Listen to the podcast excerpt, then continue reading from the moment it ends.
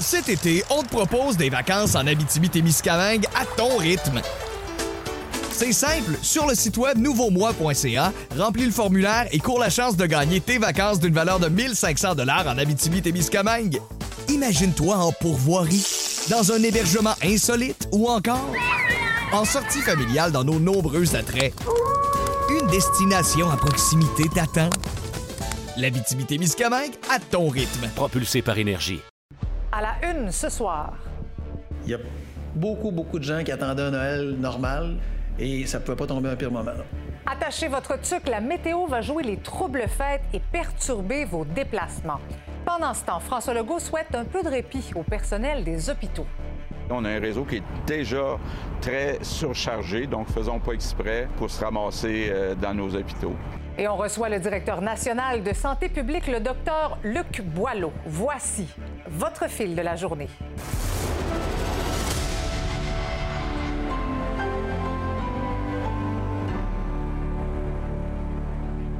Bonsoir, bon jeudi. Eh bien, si on se fie aux prévisions météo, on en attend toute une. Cette tempête est à nos portes et elle nous réserve de tout, hein, de la neige, de la pluie, du vent, du blizzard, des avertissements de route fermés aussi et le congé des fêtes qui va arriver plus tôt pour plusieurs enfants.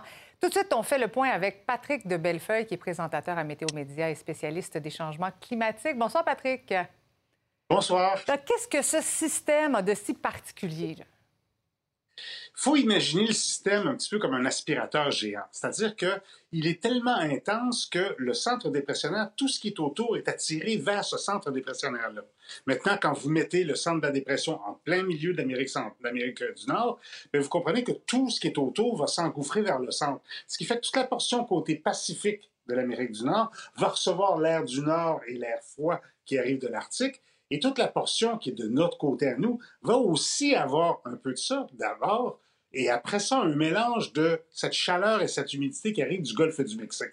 Donc, cette espèce d'aspirateur géant-là, en se baladant à travers l'Amérique du Nord, va amener des conditions qui vont être variées pour plusieurs secteurs et surtout assez intenses parce qu'on parle quand même d'une pression atmosphérique qui est très, très basse. Justement, qu'est-ce qui, nous... qui nous attend au Québec parce que ça va varier d'une région à l'autre quand même?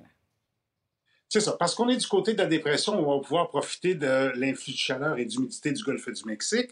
Je dis profiter pour ceux à qui ça plaît, évidemment. Mais là, ça va faire qu'on va commencer ça à peu près à partir du milieu de la soirée. Dans le sud du Québec, on va commencer à avoir la neige. Là, on devrait, entre le milieu de la soirée et tôt demain matin, recevoir l'équivalent d'un 15 cm de neige sur Montréal, autour de 5 à 10 pour l'Estrie, plutôt 15 à 20 pour Laval, peut-être 20 à 25 pour les secteurs de la rive nord à partir du fin de nuit, début de matinée, tout ça change en pluie. Et là, la pluie va durer tout au courant de la journée. Donc, il y a fonte du couvert de neige, il y a température au-dessus de zéro qui favorise en plus la fonte du couvert de neige, plus la pluie qui tombe, et tout ça va faire un petit peu de ruissellement. Mais à partir de 17 heures à peu près, fin de journée demain, là, c'est le contraire. On se retrouve de l'autre côté de la dépression. Et là, il y a une incursion d'air froid très, très marquée qui va faire chuter le mercure d'une hmm. dizaine de degrés en quelques heures et transformer la pluie mais Patrick, pour les gens qui veulent prendre la route, au départ, on disait que c'était peut-être mieux samedi que vendredi, mais là, je vous entends, ça serait peut-être mieux vendredi si c'est seulement de la pluie?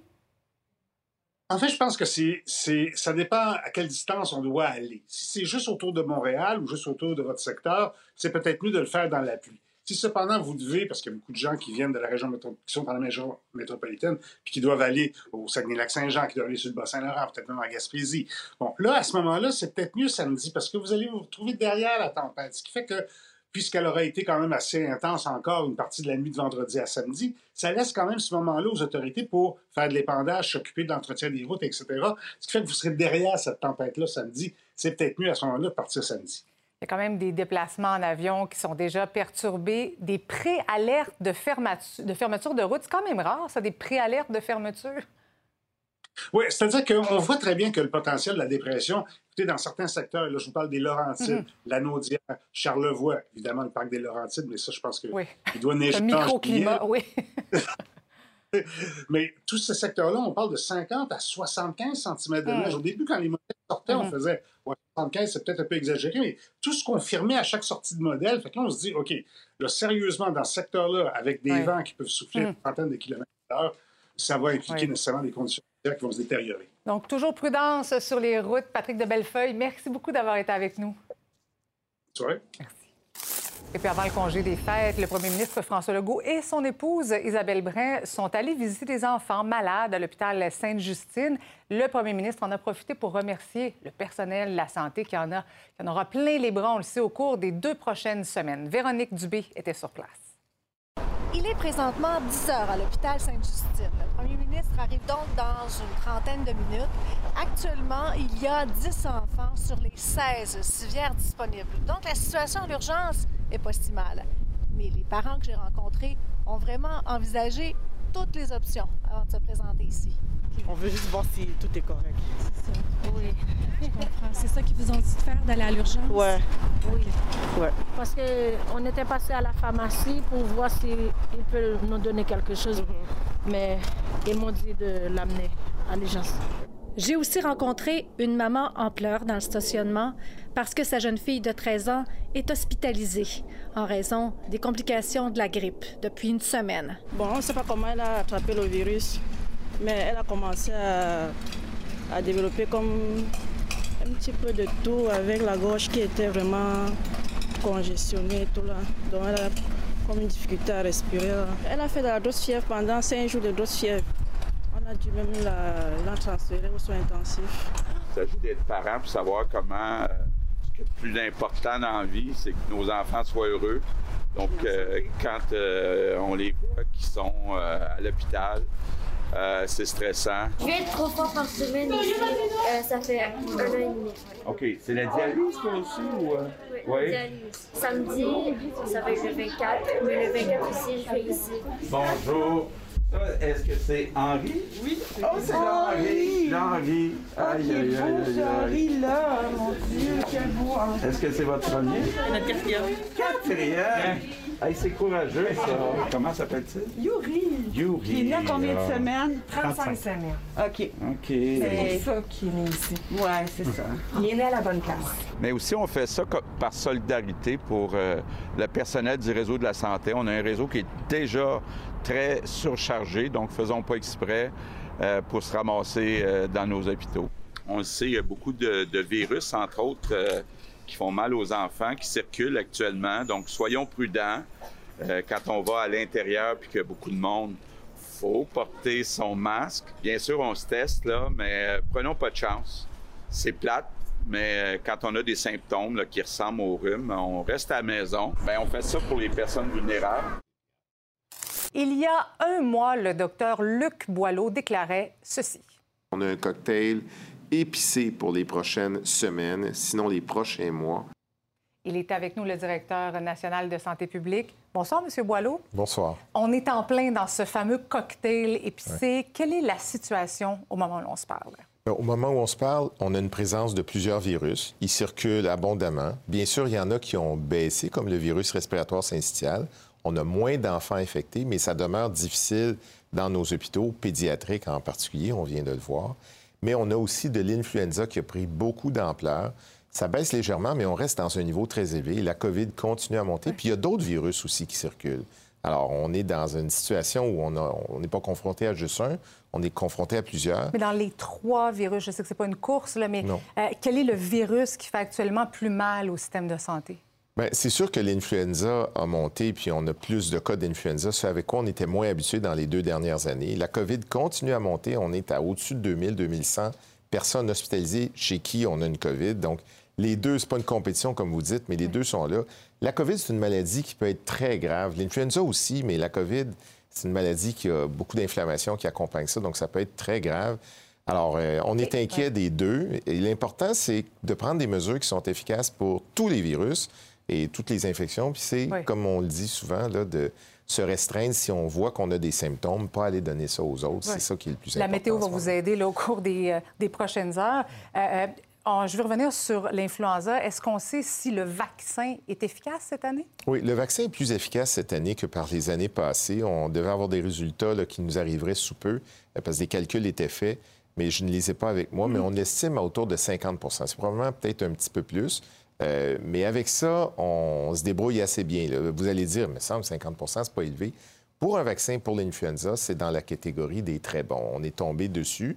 Alors, c'est un H3N2, là, je ne vais pas rentrer dans les détails, mais c'est un virus qui a son efficacité et ça nous aide à, à prévenir les infections très graves Oui. qui pourraient nous amener justement à être hospitalisés ou même euh, en, en décédés. Et c'est ce qu'on veut pas. En ce qui concerne la vaccination euh, contre la COVID, on en est rendu où? Est-ce que c'est encore le fameux cinq mois, l'intervalle que vous euh, préconisez? Bien, moi, j'ai toujours dit un 5-6 mois. Là, ce qu'on, on- évidemment, on s'enligne sur, euh, c'est, mettons, si les gens se disent, bon, après six mois, est-ce que je devrais me faire vacciner? Si vous avez jamais fait la COVID et que vous êtes dans un groupe à risque, là, euh, c'est sûr que c'est, une, vraiment, c'est essentiel de se faire vacciner si on ne l'a jamais fait.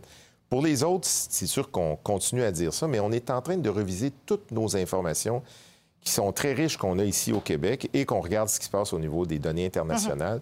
Et on travaille. Encore ce matin, on était là-dessus. La semaine prochaine, on va retravailler. Et au cours du mois de janvier, on devrait sans doute avoir quelques enlignements ajustés. Mais pour l'instant, jamais fait de la COVID dans un groupe à risque. Ça fait plus que six mois. Allez vous faire vacciner. Un petit mot en terminant. Euh, la montée du streptocoque A inquiète des Oui. parents. Qu'est-ce que vous pouvez dire là-dessus? Bien, que c'est souvent associé à des périodes où est-ce qu'on a soit du VRS ou de l'influenza. C'est pas, pas une maladie Mhm. qui vient nous chercher euh, à brûle pour point, mais c'est vraiment une situation qui est malheureuse. On a perdu des enfants, on a perdu deux. Ça peut arriver, mais c'est des syndromes qui, qui restent rares. Si on a une grosse fièvre, qu'on est très malade, qu'on a mal partout, qu'on consulte. Merci, M. Boileau. Merci. Cet été, on te propose des vacances en Abitibi-Témiscamingue à ton rythme. C'est simple, sur le site web nouveaumois.ca, remplis le formulaire et cours la chance de gagner tes vacances d'une valeur de 1500 dollars en Abitibi-Témiscamingue. Imagine-toi en pourvoirie, dans un hébergement insolite ou encore en sortie familiale dans nos nombreux attraits.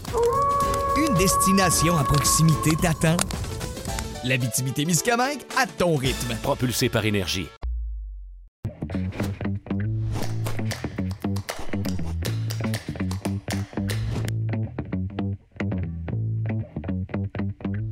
Salut Yves. Salut Marie-Christine. Pour revenir sur cette fameuse rencontre Oui. hier entre euh, Vladimir Zelensky et Joe Biden, et surtout, et on va voir euh, des, des images de ce discours très senti du président de l'Ukraine sous les acclamations du Congrès américain.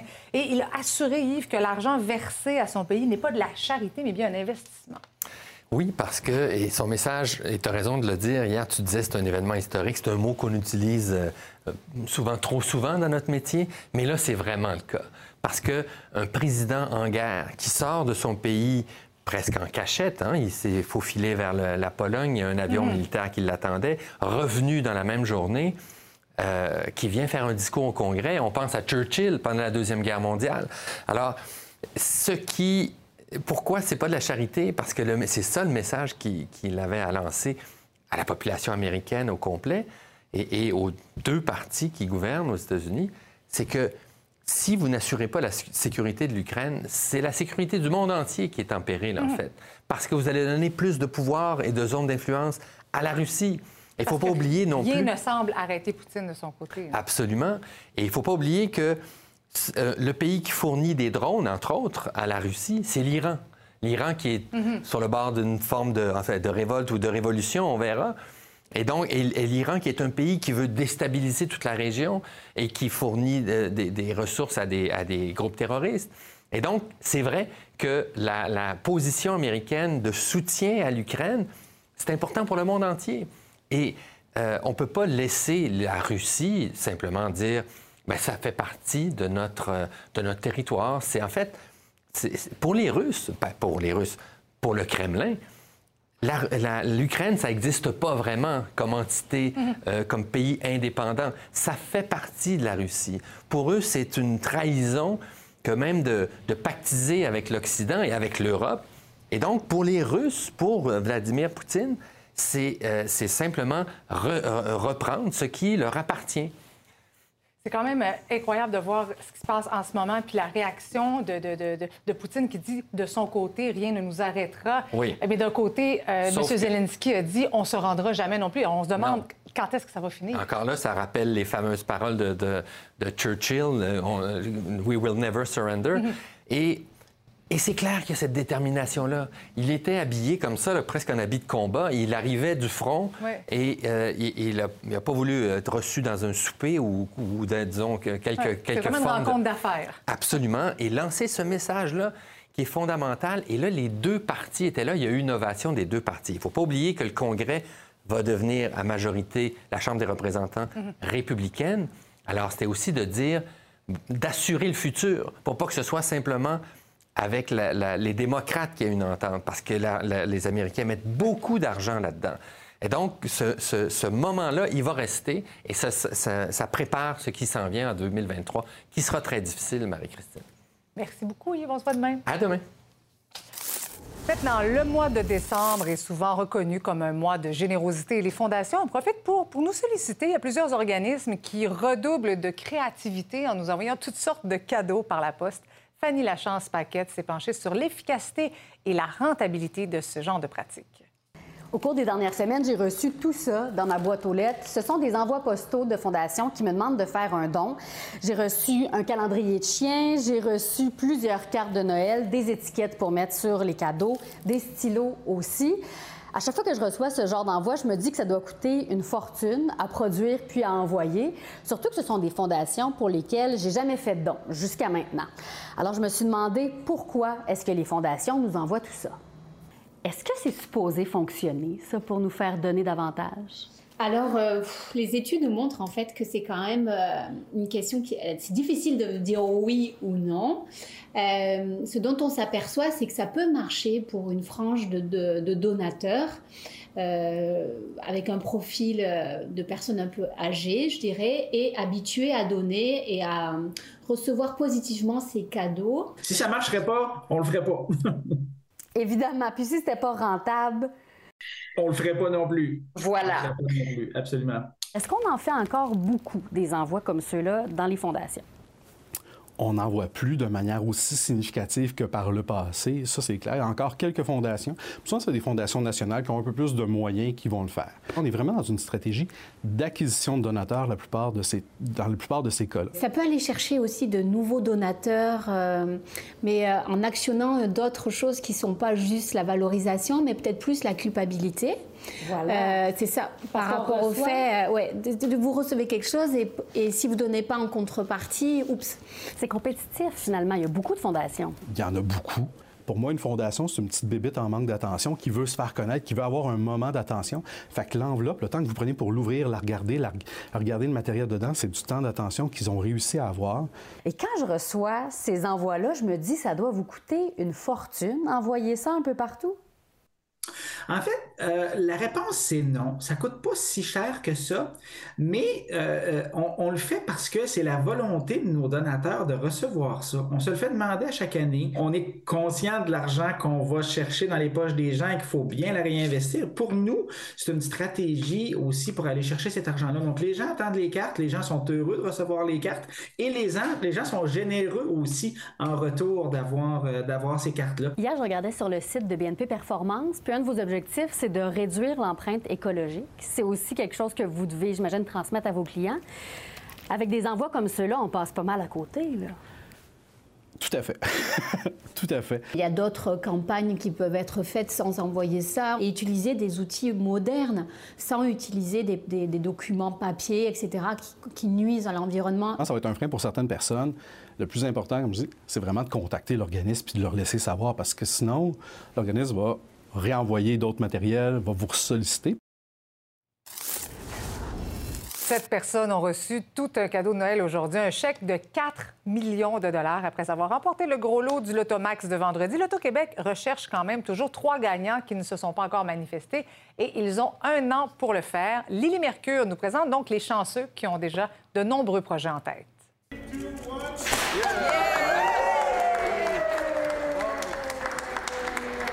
Le billet de l'Automax a été gagné le 16 décembre. 40 millions qui a été séparé en 10 parts, donc c'est 4 millions. On a 7 des 10 gagnants. At first, I don't believe it. I said, "Oh my God!" I pinched my my legs and my everybody, and I said, "Wow, my heart is everywhere." Et il m'a dit comme quoi qu'il a gagné 4 millions. Moi, j'étais comme, t'es-tu sûr? T'as gagné 4 millions? Après ça, j'ai double check avec l'application de l'Auto-Québec, puis il a vraiment gagné 4 millions. Et puis après ça, c'était, euh, j'ai appelé ma grande sœur tout de suite pour dire, regarde, on est finalement, riche. On a l'argent maintenant, pas besoin de s'inquiéter pour le futur. Bon, la première affaire qu'il a pensé, c'est acheter une maison. Ça, c'est la première affaire qu'il pensait d'acheter une maison. Euh, à part ça, après ça, c'est des petites voitures pour la famille. Nous, on s'assure que tout se passe bien, qu'on remet des chèques de cette ampleur-là. Euh, on fait un suivi très serré. On les rappelle euh, un mois plus tard, deux mois, six mois pour euh, voir, s'assurer que ça se passe toujours bien. Puis, dans, la grande majorité des cas, on a toujours des gens très heureux. que le billet gagnant vient d'un kiosque à la Plaza Côte-des-Neiges à Montréal. Ce kiosque-là est géré par un organisme à but non lucratif. Et vous savez comment ça fonctionne? Détaillant qui a un billet gagnant, lui, a droit à 1 donc du lot. Alors, c'est 400 000 qui s'en va directement à cet organisme-là. Et pour nous, c'est une bouffée d'air. Ça nous permet de, prévoir des services, de planifier des services auxquels on, on voulait, qu'on voulait faire, mais ça, nous permet d'aller de l'avant. C'est très important pour les personnes épileptiques. Et là, c'est l'arrivée de Anthony Richard, le tir et le but! Anthony Richard en échappé, son premier en carrière. Quelle histoire! Toute une soirée hier pour Anthony Richard qui a marqué son premier but dans l'uniforme des Canadiens de Montréal. Mais euh, ça ne date pas d'hier que le triplevien qui a eu 26 ans cette semaine se fait remarquer. Un dépisteur de Nashville qui l'a repêché en 2015 l'avait déjà à l'œil depuis ses tout débuts. Il faut se rappeler à l'époque, euh, en 2015, quand Anthony était euh, repêché, on parlait beaucoup, beaucoup de vitesse. J'ai regardé un bon deux périodes, puis rapidement, ce que j'ai vu, c'est qu'il voulait faire une impression positive dès sa première présence. L'ai vu accélérer, je l'ai vu prendre un lancer au but, je l'ai vu euh, back-checker par le milieu, je l'ai vu compétitionner puis utiliser son atout numéro un qui sa vitesse. Donc, quand tu fais ça, ben, en partant, tu fais son impression. Puis lui, ben, sa- qualité numéro un est visible euh, rapidement. Tu le vois, tu le détectes, c'est sa vitesse.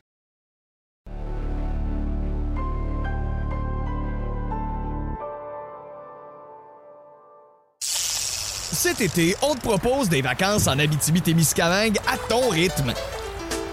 C'est simple, sur le site web nouveaumois.ca, remplis le formulaire et cours la chance de gagner tes vacances d'une valeur de 1500 dollars en Abitibi-Témiscamingue. Imagine-toi en pourvoirie, dans un hébergement insolite ou encore en sortie familiale dans nos nombreux attraits. Une destination à proximité t'attend. L'Abitibi-Témiscamingue à ton rythme. Propulsé par énergie.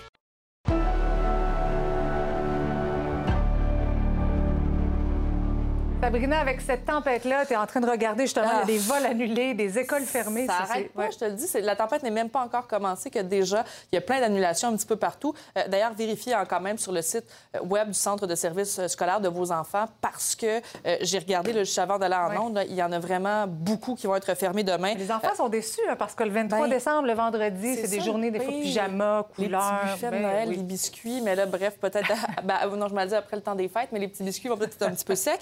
Mais tu sais, Centre de services scolaires de Montréal, Marguerite Bourgeois, celui de Laval, Laurentide, des Samars, en Outaouais aussi, la région de Québec, Saguenay-Lac-Saint-Jean, parce que Ah je vous oui. rappelle qu'on pourrait recevoir jusqu'à 60 cm de neige. Et pour ceux et celles peut-être qui euh, pensent aller passer le temps des fêtes euh, sous les tropiques, à la chaleur, euh, j'ai regardé certains vols. Ben là, c'est particulièrement les vols, par exemple, qui vont vers Boston, Toronto, New York, qui Oui, sont parce que c'est là que la tempête frappe. là, ouais. Oui, effectivement. Donc, peut-être juste aller vérifier si jamais vous devez partir ce soir ou même demain matin.